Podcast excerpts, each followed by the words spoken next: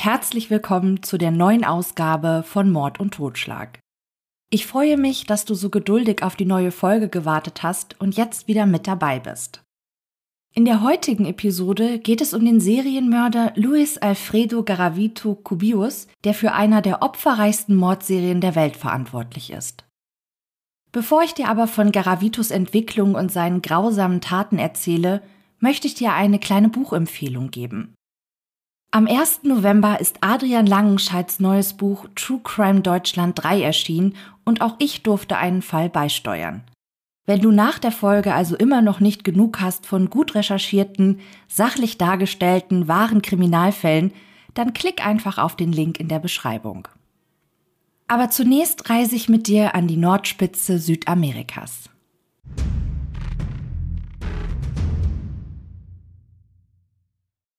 Wir befinden uns in der kolumbianischen Gemeinde Pereira, gelegen in der Mitte des sogenannten Goldenen Dreiecks, das von den größten Städten des Landes gebildet wird, Bogota, Medellin und Cali. Es ist der November des Jahres 1998, als fußballspielende Jungen nahe eines Kaffeeanbaugebietes auf einer Lichtung die skelettierte Leiche eines Kindes entdecken. Zunächst sind die Bewohner und Behörden nicht sonderlich über den Fund überrascht. Trauriger Alltag in Kolumbien. Seit Jahrzehnten tobt hier ein Bürgerkrieg zwischen linken Rebellen und rechten paramilitärischen Gruppen mit weitreichenden Konsequenzen für die Menschen. Viele Kinder leben durch die Folgen der bewaffneten Auseinandersetzungen auf den Straßen der Städte. Am Tage durch die Öffentlichkeit geschützt, müssten sie bei Einbruch der Dunkelheit um ihr Leben fürchten. Denn dann ziehen die schwer bewaffneten, vermummten Todesschwadronen durch die Straßen und töten all die Menschen, die sie für gefährlich oder sozial schädlich erachten. Dazu zählen auch die kleinsten verwaisten Einwohner Kolumbiens. Doch nur eine Woche nach dem ersten Leichenfund werden auf der Lichtung die sterblichen Überreste eines weiteren Kindes entdeckt. Die Behörden entscheiden sich nun, die Grünfläche, überwuchert mit Gräsern und Sträuchern, genauestens zu durchkämmen. Am Ende ihrer Suche haben die Polizisten und Forensiker die Leichen von 36 Kindern geborgen, die nur oberflächlich auf dem Terrain verscharrt wurden. Nur eines von Dutzenden Massengräbern, das die Behörden seit 1997 entdeckten. Die Opfer waren allesamt gefesselt, missbraucht, gefoltert, ermordet und teilweise auch über ihren Tod hinaus von dem Täter geschändet. Bald nach den Leichenfunden in Pereira werden nahe dem Fundort zum Gedenken der Opfer zwölf frische Palmen gepflanzt. In einem Felsvorsprung werden fünf Figuren hineingemeißelt. Sie sollen spielende Kinder darstellen, doch in ihrem Gesichtsausdruck scheint sich Schmerz und Entsetzen abzuzeichnen. Am Fuße der Gedenkstätte fällt der Blick auf eine kleine Tafel mit ihrer Gravur. Dort liest man, wenn wir mit der Gleichgültigkeit und dem Im Stich lassen fortfahren, werden wir nie erfahren, was mit den Kindern von Pereira passiert ist. Zunächst scheint es für die Polizei so, als treibe in Kolumbien eine satanische Sekte ihr Unwesen. Noch ahnt niemand, dass es sich bei den grausamen Morden tatsächlich um das Werk eines homosexuellen, pädophilen und sadistischen Einzeltäters handelt, der in der Kriminalgeschichte einen Sonderfall darstellen wird. Zum einen beweisen die Skelettfunde, dass der Mann über 300 Jungen ermordet hat, zum anderen könnte er einer der ersten Serienmörder sein, der nicht den Rest seines Lebens in Gefangenschaft verbringen wird. Es ist der 25. Januar des Jahres 1957. An diesem Freitag erblickt in der kolumbianischen Gemeinde Genova ein kleiner Junge das Licht der Welt. Er ist das erste Kind von Michael Antonio Garavito und Rosa Delia Cuvillos. Sie nennen ihren Erstgeborenen Luis Alfredo Garavito Cuvillos. Wie es in spanischsprachigen Ländern Tradition ist, erhält der Junge beide Nachnamen seiner Eltern, angesprochen wird er aber wie üblich mit seinem ersten Vornamen und dem geerbten Nachnamen seines Vaters. Luis Garavito. Luis folgen in den kommenden Jahren noch sechs weitere Geschwister.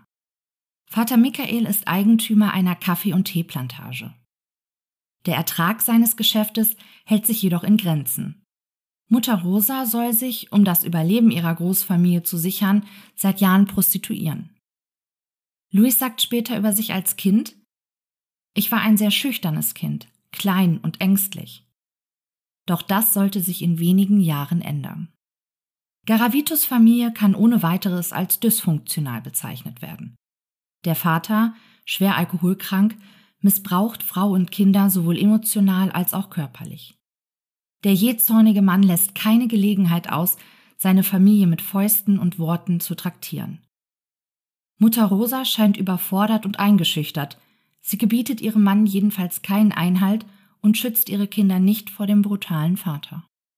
Louis ist sechs oder sieben Jahre alt, als er seine Mutter vor ihrem gewalttätigen Mann schützen will und sich zwischen die beiden stellt. Vater Michael bestraft seinen Erstgeborenen für diese in seinen Augen Respektlosigkeit, indem er ihn an einen Baum fesselt und züchtigt. Louis und seine Geschwister wachsen in ständiger Angst vor ihrem Erzeuger auf. Garavito erinnert sich, dass er sich als Kind unter seinem Bett versteckte, wenn der Vater mal wieder volltrunken nach Hause kam, solch eine Angst hatte er als kleiner Junge vor diesem Mann. Neben all den traumatischen Erfahrungen in seiner frühen Kindheit hat sich ein Bild besonders in das Gedächtnis von Gravito eingebrannt. Noch heute sieht er vor seinem inneren Auge, wie sein Vater, mal wieder außer sich vor Zorn, Mutter Rosa bei ihren Haaren packt und die vor Schmerz schreiende Frau über den Boden schleift. Auch sexuelle Gewalt erlebt der junge Louis. Sein Vater missbraucht ihn und seine Geschwister. Später erinnert er sich, dass sein Vater lieber mit ihm als mit seiner eigenen Frau geschlafen habe. Der Vater zwingt seinen Erstgeborenen, seine Mutter beim Geschlechtsverkehr mit ihren Kunden zu beobachten. Doch nicht nur das. Der Mann bietet den Freiern der Mutter an, Louis sexuell zu belästigen und zu missbrauchen. Mutter Rosa schreitet auch hier nicht ein, Sie soll unter Drogen stehen und durch den Missbrauch und die Folterung ihres Mannes keine Kraft und Mut haben, in das unsägliche Geschehen einzugreifen. Körperliche Gewalt ist an der Tagesordnung bei den Garavitos. Die vier Brüder verprügeln regelmäßig ihre drei Schwestern, der Vater verprügelt die Geschwister und seine Frau. Louis ist etwa zwölf Jahre alt, als er sich das erste Mal gegen seinen Erzeuger zur Wehr setzt. Noch bevor Michael den Jungen wieder mit Schlägen und Tritten traktieren kann, geht der kleine Junge auf den Mann los. Ab diesem Zeitpunkt verprügeln auch Vater und Sohn sich regelmäßig gegenseitig. In der Grundschule gilt Louis trotz seines durchaus gewalttätigen Temperaments als schüchternes und zurückhaltendes Kind, das nicht selten Ziel der Hänseleien und körperlichen Übergriffen seiner Mitschüler ist. Schon zu dieser Zeit bemerkt Louis, dass er homosexuelle Empfindungen hat. Später berichtet er, während der ganzen Volksschulzeit gab es einen Jungen, der diese fünf Jahre mit mir zusammen zur Schule gegangen ist. Ich lebte damit, in diesen Jungen verliebt zu sein. Irgendwann hat er mich einmal gekratzt und ich habe Lust dabei empfunden. Während seiner Schulzeit interessiert sich Louis besonders für Naturwissenschaft und Geographie. Vor allem sein Interesse für Geographie und sein ausgeprägtes Erinnerungsvermögen werden später sehr deutlich. Seit Louis zehn Jahre alt ist, muss er seinem Vater nach der Schule bei der Arbeit auf der Plantage helfen. Die anfallende Arbeit wird immer mehr und so entschließt sich Michael Garavito, seinen Sohn von der Schule abzumelden. Elf Jahre alt ist Louis da gerade. Von nun an muss der Junge den ganzen Tag auf der Kaffee- und Teeplantage schuften. Unentgeltlich, versteht sich. Der Traum von Louis, später einmal Arzt oder Landwirt zu werden, ist ohne das Erreichen eines höheren Schulabschlusses geplatzt. Und nicht nur das. Durch das Verbot des Vaters, die Schule weiter zu besuchen, brechen auch die wenigen sozialen Kontakte des Jungen zu Gleichaltrigen komplett weg. Michael Garavito verbietet seinem Sohn nämlich auch jegliche Freundschaften zu anderen Jungen und Mädchen. Als Luis 13 Jahre alt ist, freundet er sich heimlich mit einem Mädchen an. Eine rein platonische Liebe sei das gewesen, erzählt Garavito später. Manchmal schleicht sich der Teenager in der Nacht, wenn der Rest seiner Familie tief und fest schläft, aus dem Haus hinaus, um sich mit seiner Freundin zu treffen. Doch eines Abends wird Louis von einem Freund des Vaters bei einem seiner nächtlichen Ausflüge erwischt. Der Mann droht dem Teenager, dessen Eltern alles zu erzählen, und Michael würde Louis dafür hart bestrafen. Damit der Freund des Vaters schweigt, verlangt er von dem Jungen, dass er sexuelle Handlungen an ihm vornimmt. was dieser aus purer Angst vor der Strafe seines Erzeugers auch wirklich tut. Schon bald wird auch ein Nachbar und örtlicher Drogeriebesitzer auf Luis Garavito und seine verzweifelte Situation aufmerksam. Er lockt den Jungen zu sich und lebt an seinem hilflosen Opfer seine pervertierten Fantasien aus. Irgendwann zu dieser Zeit soll Garavito auch beginnen, Vögel zu töten und ihre toten Körper zu sezieren. Während Luis allmählich zu einem jungen Burschen heranwächst, bemerkt er, dass ihn vor allem junge Kinder erregen. Es kommt zu sexuellen Übergriffen seitens Luis auf seine jüngeren Geschwister. Garavito berichtet später, dass auch er zu dieser Zeit nochmals von einem anderen Nachbarn sexuell missbraucht wurde. Der Täter zeigte ihm heterosexuelle Pornografie und Garavito erinnert sich, dass ihn die Darstellungen anekelten. Während seiner Teenagerzeit kommt es zu zwei Vorfällen, die dazu führen, dass Luis von seinen Eltern vor die Tür gesetzt wird.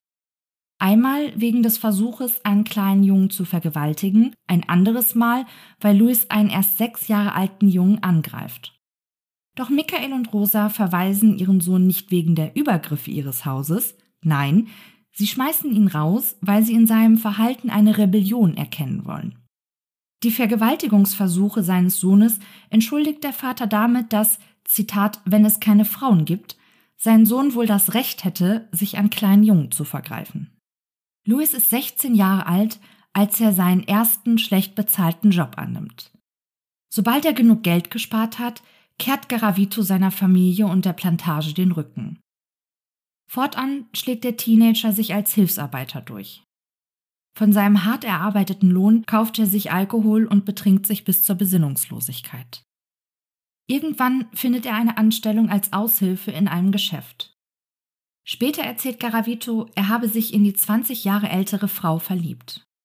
Er berichtet aber auch, dass er Frauen immer nur platonisch lieben konnte. Sexuell habe er nie Interesse an seinen Partnerinnen gehabt. Eines Tages gerät Luis volltrunken in Streit mit seiner Arbeitgeberin. Garavito kündigt seine Anstellung, packt seine Sachen und zieht weiter, auf der Suche nach einem neuen Job. Ein Verhalten, das er bis zu seiner späteren Verhaftung beibehalten wird.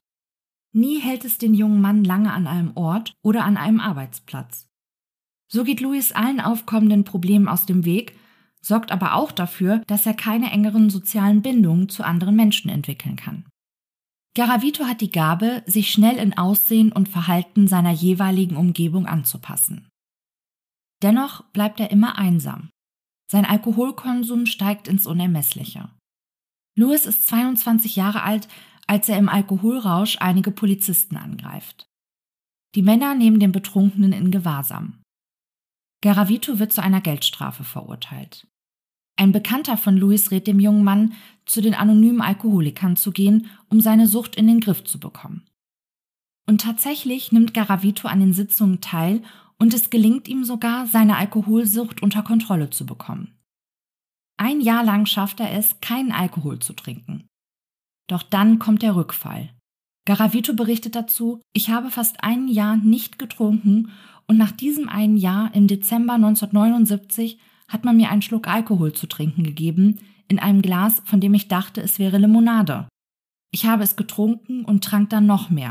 Neun Tage habe ich dann getrunken und dabei viel Unsinn gedacht. Die selbstzerstörerischen Gedanken Garavitos münden in einem Selbstmordversuch. Zwei Monate lang wird der junge Mann in einer psychiatrischen Klinik behandelt. Nach der Intervention schafft Louis es tatsächlich, dem Alkohol erneut abzuschwören. Ganze sieben Jahre lang. Doch im Jahre 1987, Garavito ist nun 30 Jahre alt, ist der Suchtdruck so groß, dass er auf seinen Reisen durch ganz Kolumbien wieder zu trinken beginnt. Immer öfter, immer mehr, bis sein Alkoholkonsum wieder exzessive Ausmaße annimmt.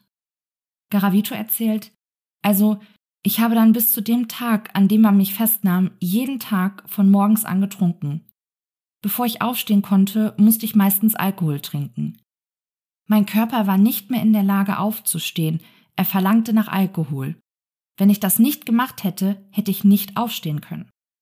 Dann habe ich meistens wohltemperiertes, lauwarmes Bier getrunken, kalt schmeckte es mir nicht. Dann habe ich meist wohltemperiertes, lauwarmes Bier getrunken. Kalt schmeckte es mir nicht. Hatte ich kein Bier, dann trank ich Schnaps, obwohl mir Bier lieber war.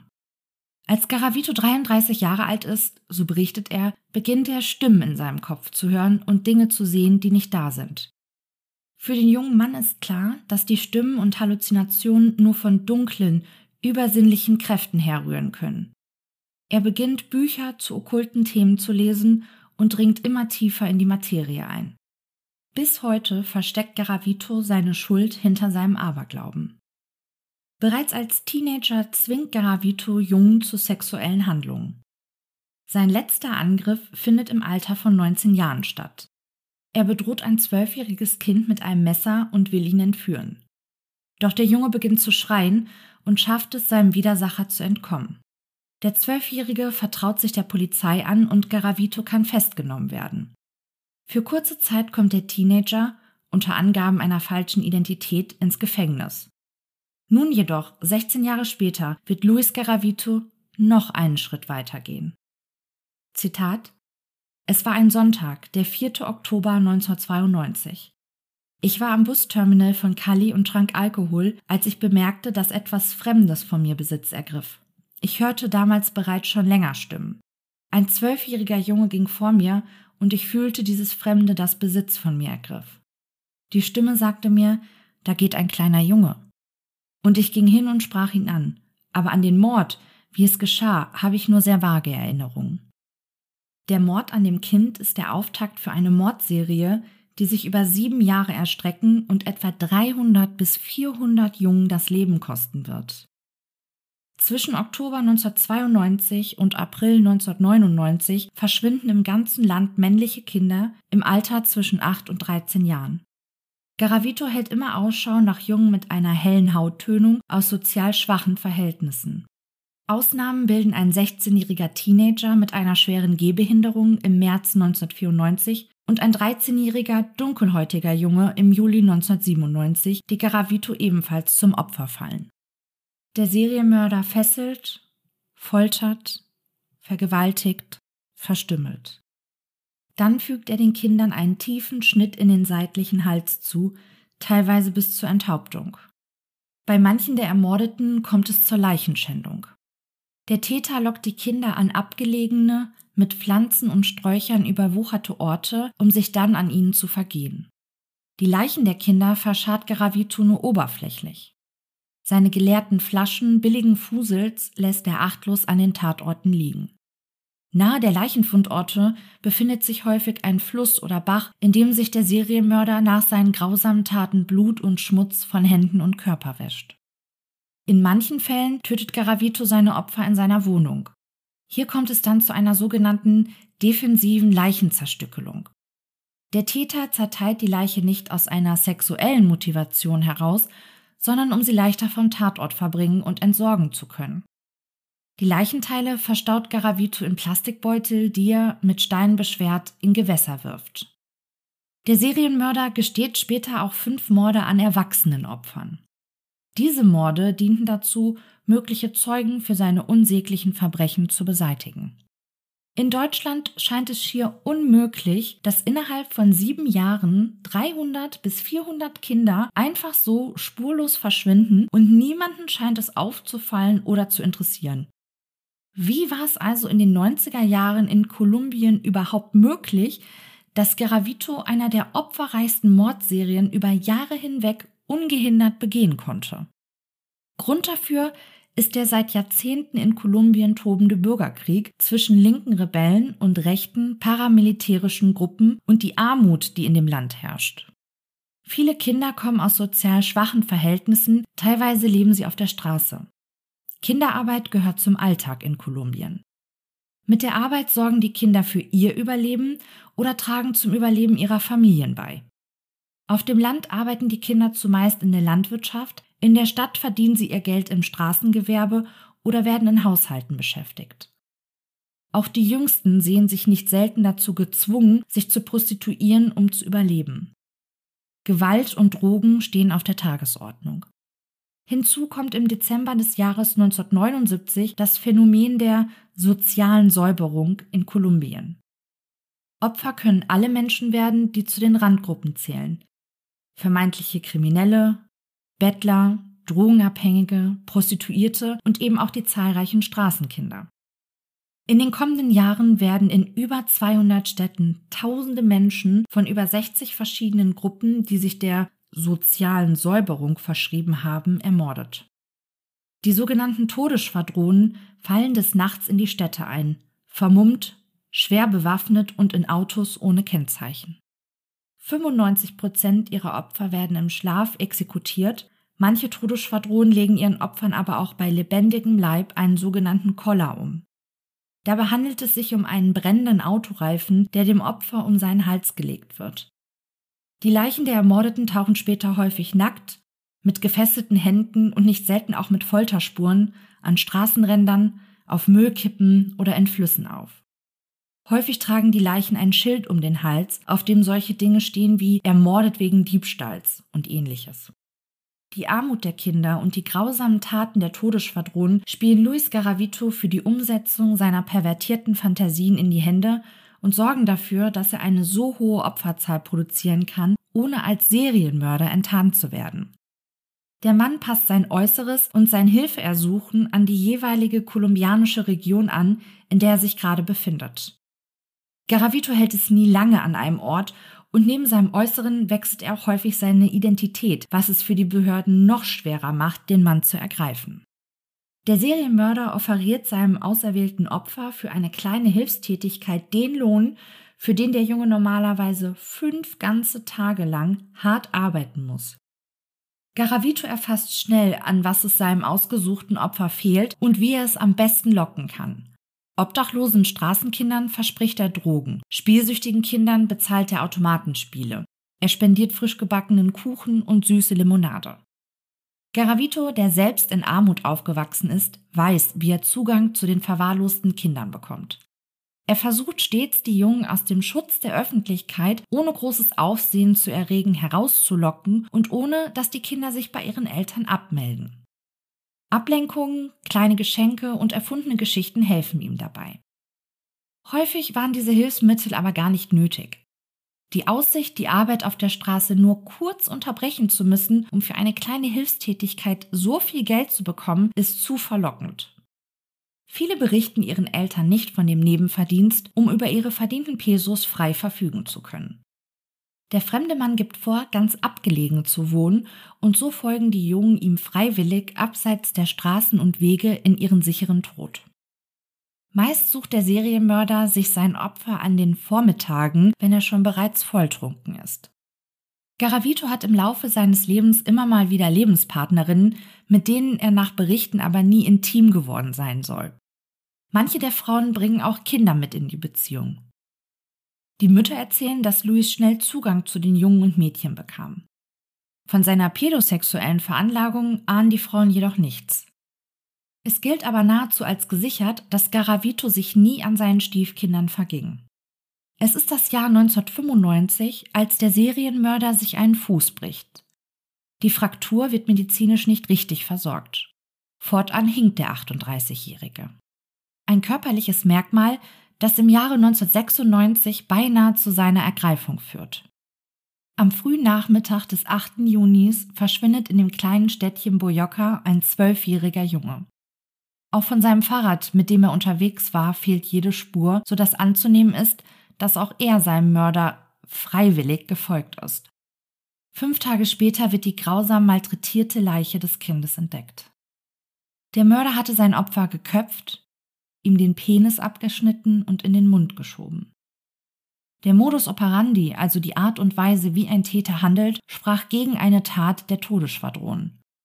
Und auch die Annahme der Behörden, dass vielleicht eine satanische Sekte ob der Grausamkeiten, die den Opfern zugefügt wurden, ihr Unwesen in Kolumbien treibt, schien wenig plausibel. Dass es sich hingegen um einen einzelnen Serienmörder handeln könnte, das übersteigt die Vorstellungskraft der ermittelnden Beamten. Doch die Mutter des Zwölfjährigen lässt sich nicht so schnell von der Polizei abwimmeln. Anders als die meisten anderen Eltern der zahlreichen vermissten Jungen, die den Beamten nicht trauten und sie auch nicht als Verbündete bei der Suche nach ihren vermissten Söhnen sehen konnten. Als der Zwölfjährige nicht nach Hause zurückkehrt, ahnt seine Mutter, dass etwas Schlimmes passiert sein muss. Sie macht sich direkt auf die Suche nach ihrem verschwundenen Kind und stellt auf eigene Faust Nachforschungen an. Sie findet heraus, dass ihr Sohn letztmalig in einem kleinen Laden gesehen wurde. Dort sei er mit mehreren Kindern und einem erwachsenen, hinkenden Mann gesehen worden. Die Beschreibung deutet auf Luis Garavito hin, der sich zu der Zeit in dem Örtchen aufhält. Der Verdächtige wird festgenommen und befragt. Garavito räumt ein, dass er auf die Kinder getroffen sei, doch mit der Ermordung des Jungen habe er nichts zu tun. Die Beamten würden ihn doch nur verdächtigen, weil er ein hinkendes Bein habe. Und da die Polizei tatsächlich keine Beweise hat, müssen sie den Verdächtigen wieder gehen lassen. Keine zwei Wochen nachdem der Zwölfjährige ermordet wurde, wird am 21. Juni 1996 die geschändete Leiche eines 13-jährigen Jungen entdeckt. Im Nachhinein hätte den Behörden nun langsam dämmern können, dass es sich um eine Mordserie handelt.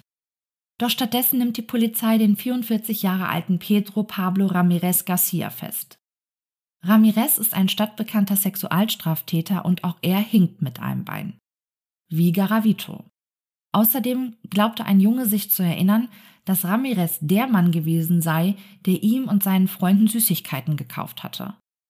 Doch obwohl der Sexualstraftäter hinter Schloss und Riegel sitzt, melden sich weiterhin besorgte Eltern bei der Polizei und melden ihre Söhne als vermisst. Bald darauf wird Ramirez aus der Haft entlassen. Zumindest für die Morde an den Jungen ist der Mann nicht verantwortlich. Etwa ein Jahr später entdecken Fußballspielende Kinder die verweste Leiche eines Jungen in der Nähe eines Kaffeeanbaugebietes in Pereira. Bald ist den Ermittlern klar, die Kinder haben ein Massengrab entdeckt. 36 Leichen kleiner Jungen werden in den kommenden Tagen geborgen. Im Februar des Jahres 1998 kommt es erneut zu einer grausamen Entdeckung. In der Nähe von Genua, der Geburtsstadt von Garavito, werden zwei Kinderleichen, die ganz nah beieinander liegen, entdeckt. Wie schon in den Fällen zuvor wurden die verwesenden, schwer misshandelten Körper in einem hügeligen, mit tropischen Gräsern hochbewachsenen Gelände gefunden.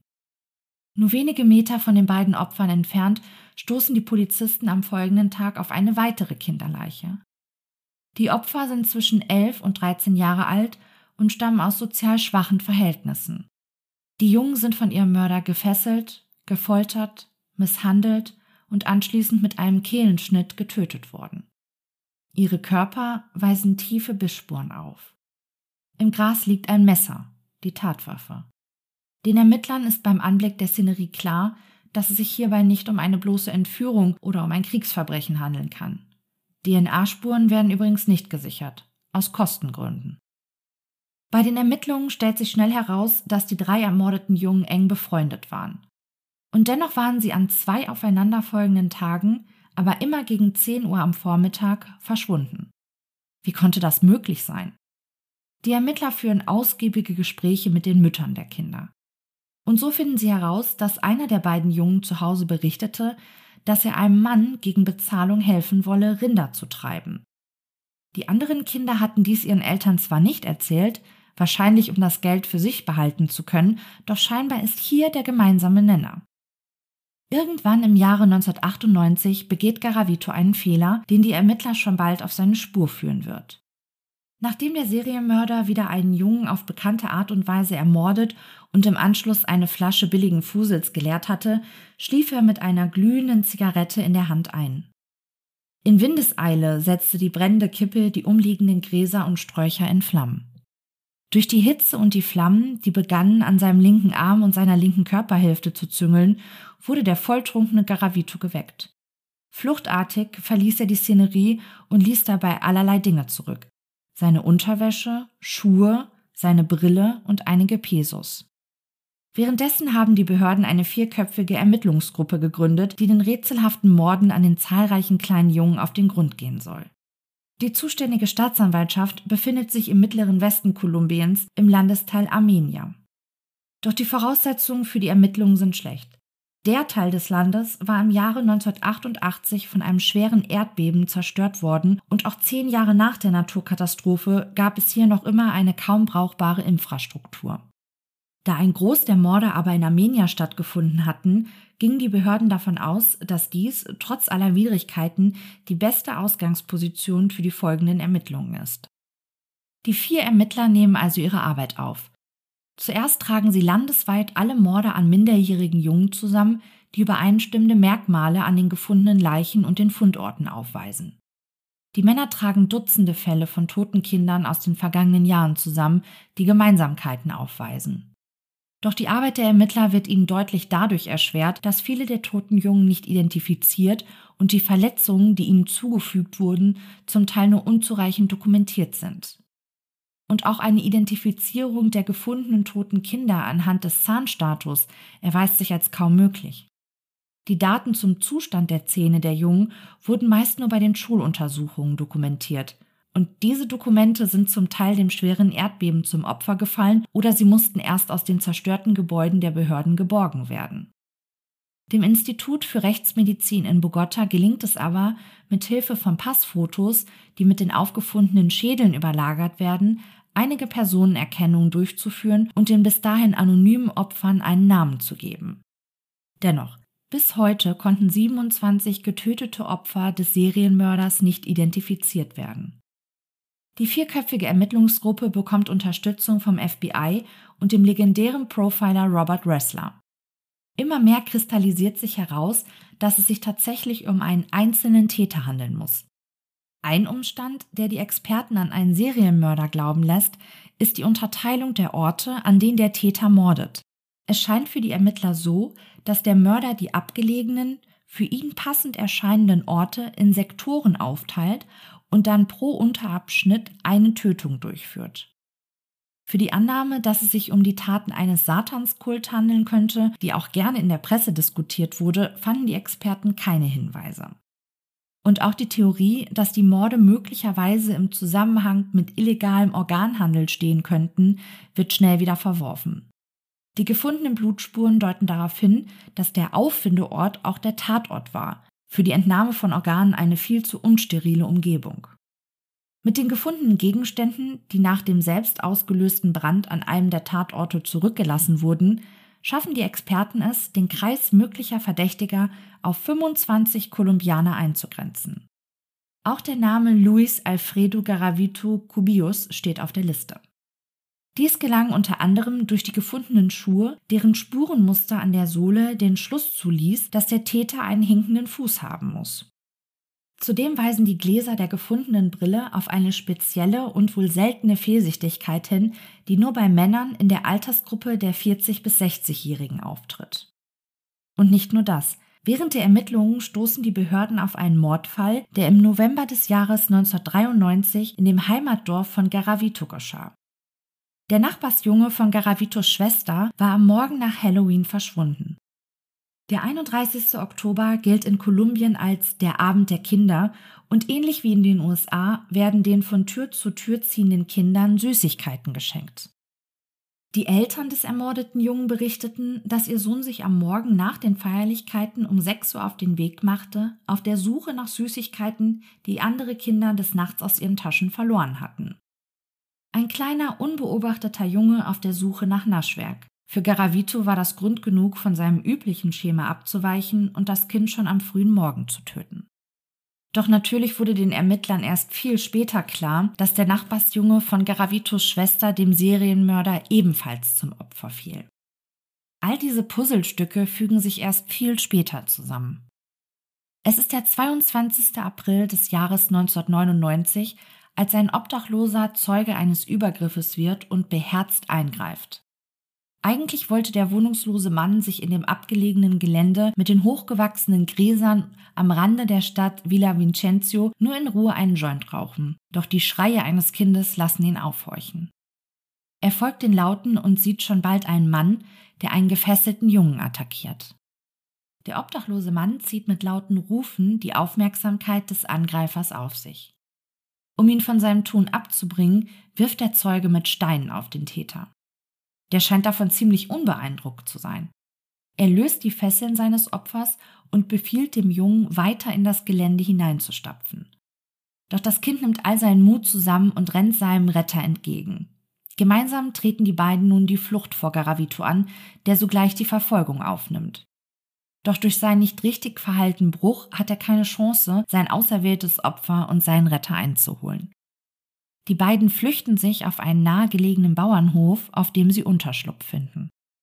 Als Garavito sich dem Anwesen nähert, trifft er auf ein kleines Mädchen. Geistesgegenwärtig lotst sie den Mann in eine falsche Richtung. Und so entkommt John Ivan Savogal dem Serienmörder und sorgt dafür, dass ihm bald das Handwerk gelegt werden kann. Der Junge macht sich auf den Weg zur Polizei und erzählt, was ihm widerfahren ist und beschreibt den Mann, der ihm nach dem Leben trachtete. Der Obdachlose wird zwar von der Polizei angehört, doch dann schicken sie den Mann wieder weg. Bis heute konnte die Identität des mutigen Zeugen nicht geklärt werden und das, obwohl er maßgeblich dafür verantwortlich ist, dass einer der brutalsten Mordserien der Neuzeit beendet werden konnte.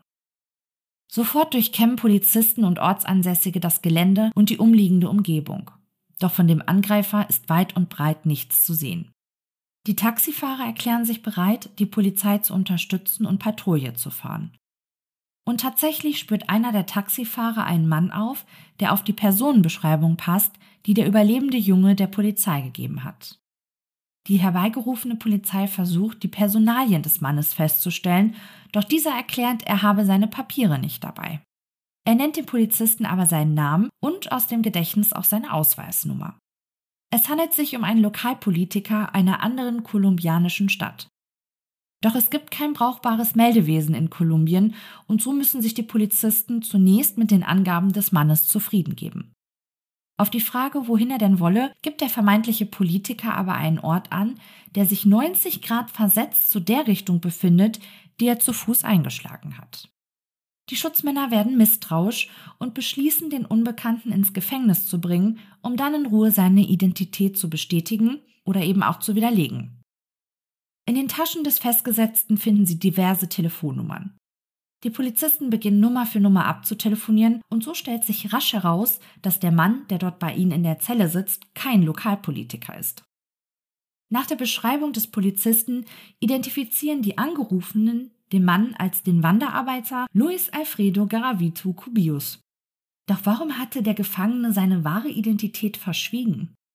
Eine falsche Identität würde die Strafe für das Sexualdelikt an dem Jungen ja nicht schmälern. Der Spürsinn der Polizisten ist geweckt und so stellen sie weitere Nachforschungen an.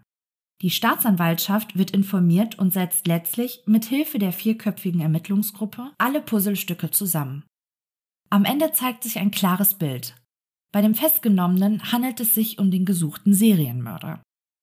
Eine Vertrauensperson des Verdächtigen händigt den Ermittlern einen Koffer aus, den er für Garavito verwahrt hatte. Darin, nebst zahlreichen Notizzetteln, die unlesbar beschriftet waren, Fotos, die Garavito offensichtlich aus allen möglichen Arten von Ausweisen seiner Opfer herausgeschnitten hatte. Und sie entdecken eine rätselhafte Strichliste. Die Behörden veranlassen, dass die Wohnung des Verdächtigen durchsucht werden soll. Hier lebt er gemeinsam mit seiner Partnerin und ihrem Sohn, dem er ein liebevoller Vater gewesen sei. Die Durchsuchung bringt weitere mysteriöse Notizen auf Kalenderblättern zutage.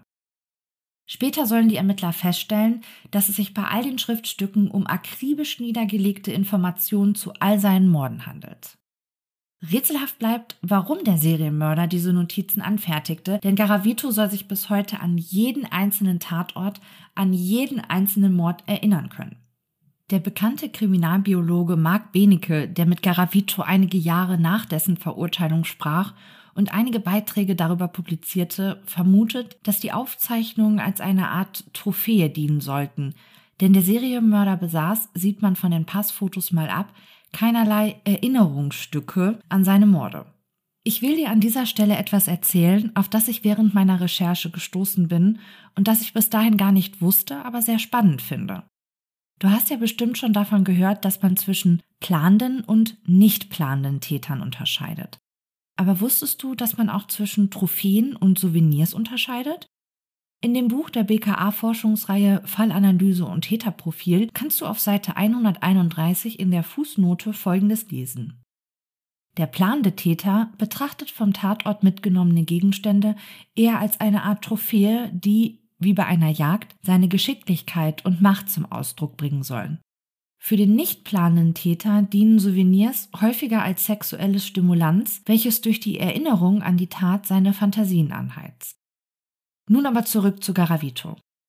Der bleibt übrigens während der Ermittlungsarbeit und dem Zusammensetzen all der Puzzlestücke im Ungewissen. Er weiß nicht, dass den Behörden längst klar ist, wer da in der Gefängniszelle hockt. Als die Treffen mit allen Dienststellen, die sich mit den Taten der Mordserie beschäftigen, im Juli 1999 stattgefunden haben, wird intern der Name des Serienmörders bekannt gegeben. Die Öffentlichkeit erfährt aber noch nichts. Die Ermittlungsarbeiten, die noch im Hintergrund laufen, sollen nicht gefährdet werden. Zudem birgt die Offenbarung der wahren Identität des Gefängnisinsassen ein hohes Risiko. Andere Mithäftlinge könnten Garavito töten, bevor seine Blutgruppe bestimmt und sein Zahnstatus erhoben werden kann. Der Zahnstatus ist wichtig für die Rechtsmediziner, um einen Abgleich mit den gefundenen Bissspuren an den getöteten Jungen durchführen zu können. Und auch die Lebensgeschichte des brutalen Serienmörders soll rekonstruiert werden. Drei Monate nach dem letzten Treffen der Ermittlergruppen es ist Ende Oktober 1999, eröffnen die Polizisten dem Häftling, dass sie seine wahre Identität kennen. Zudem hätten sie einige Leichen ermordeter Jungen gefunden und sie nehmen an, dass Garavito der Mörder der Kinder sei. Innerhalb weniger Sekunden verwandelt sich der angebliche Politiker, dem vorgeworfen wurde, ein Kind sexuell belästigt zu haben, in einen Serienmörder. Garavito räumt ein, der gesuchte Mörder zu sein. Alle Ermittlungsergebnisse sowie ein DNA-Abgleich bestätigen das Geständnis des Mannes. Es soll aber noch Wochen dauern, bis das wahre Ausmaß seiner monströsen Taten zumindest zum Teil ans Licht kommt. Marc Benecke schreibt, dass Garavito mit Sicherheit über 200, eher aber über 300 Jungen ermordet habe und an weiteren hunderten männlichen Kindern sexuelle Handlungen vorgenommen habe. Vor der Presse wird Luis Garavito La Bestia, die Bestie, getauft. Um weitere öffentliche Aufruhr zu vermeiden und weil der Beschuldigte geständig ist und alle Beweise gegen die Täterschaft einer anderen Person sprechen, entscheidet sich das Gericht nach Artikel 40 des kolumbianischen Strafgesetzbuches für ein sogenanntes Strafbefehlsverfahren. Bei solch einem Verfahren willigt der Angeklagte ohne eine öffentliche Verhandlung in eine von dem Richter festgesetzte Strafe ein, die dann rechtsverbindlich wird. Letztlich wird Garavito im Dezember 1999 für 138 Morde zu einer Freiheitsstrafe von 1853 Jahren und neun Tagen verurteilt. Im Gefängnis zeichnet Garavito detaillierte Karten, wo die Ermittler noch weitere Leichen seiner Opfer finden können. Er scheint eine Art fotografisches Gedächtnis zu haben. Zwischen den Jahren 2000 und 2006 kommt es in Kolumbien zu einer Gesetzesänderung, die teilweise auch rückwirkend Einfluss auf das kolumbianische Strafrecht hat. Konnten zuvor die Einzelstrafen summiert werden, so ist nun nur noch eine Höchststrafe von 25 bis 40 Jahren möglich. Das dürfte auch der Grund dafür sein, warum der Serienmörder sich so sehr dafür engagiert, dass der Großteil der Leichen seiner Opfer gefunden wird. Denn genau wie in Deutschland auch dürfen kolumbianische Häftlinge bei guter Führung auf eine vorzeitige Entlassung hoffen. Eine Sicherungsverwahrung ist rechtlich in Kolumbien nicht vorgesehen. Garavitos Haftstrafe wurde somit auf 40 Jahre begrenzt. Die Jahre sitzt der Mann in einem Hochsicherheitsgefängnis in einer Einzelzelle ab. Die Behörden schätzen die Gefahr, dass der Kindermörder von seinen Mithäftlingen getötet werden könnte, als zu groß ein. Und weil Garavito den Ermittlern so ambitioniert bei der Aufklärung seiner Mordserie half, hat sich seine Haftstrafe auf unglaubliche 22 Jahre reduziert. So könnte einer der opferreichsten Serienmörder seinen Lebensabend theoretisch in Freiheit verbringen und das, obwohl der Mann eine paraphile Störung hat, die nach heutigem Wissensstand nicht therapierbar ist. George R. Brown von der East Tennessee State University definiert Paraphilien und paraphile Störungen so. Paraphilien sind häufige, intensive, sexuell stimulierende Fantasien oder Verhaltensweisen, die unbelebte Objekte, Kinder, nicht einverständnisfähige Erwachsene oder eigene Qualen bzw. Erniedrigungen an sich selbst oder am Partner einbeziehen. Paraphile Störungen sind Paraphilien, die Leid oder Probleme verursachen, die Lebensweise der betroffenen Person beeinträchtigen oder die anderen Personen Schaden zufügen oder zufügen können. Aber nun zurück zu Garavitos möglicher Entlassung. Denn der Serienmörder hat wohl auch im Nachbarland Ecuador gemordet. Anzunehmen ist, dass die dortigen Behörden Interesse haben, den Serienmörder auch in Ecuador für seine Taten büßen zu lassen. Doch das bleibt abzuwarten, ebenso wie seine Entlassung. Legt man eine maximale Haftdauer von 40 Jahren zugrunde, dann wäre der heute 64-jährige Garavito bei seiner Entlassung stolze 82 Jahre alt. Erst vor wenigen Tagen wurde sein Gnadengesuch abgelehnt.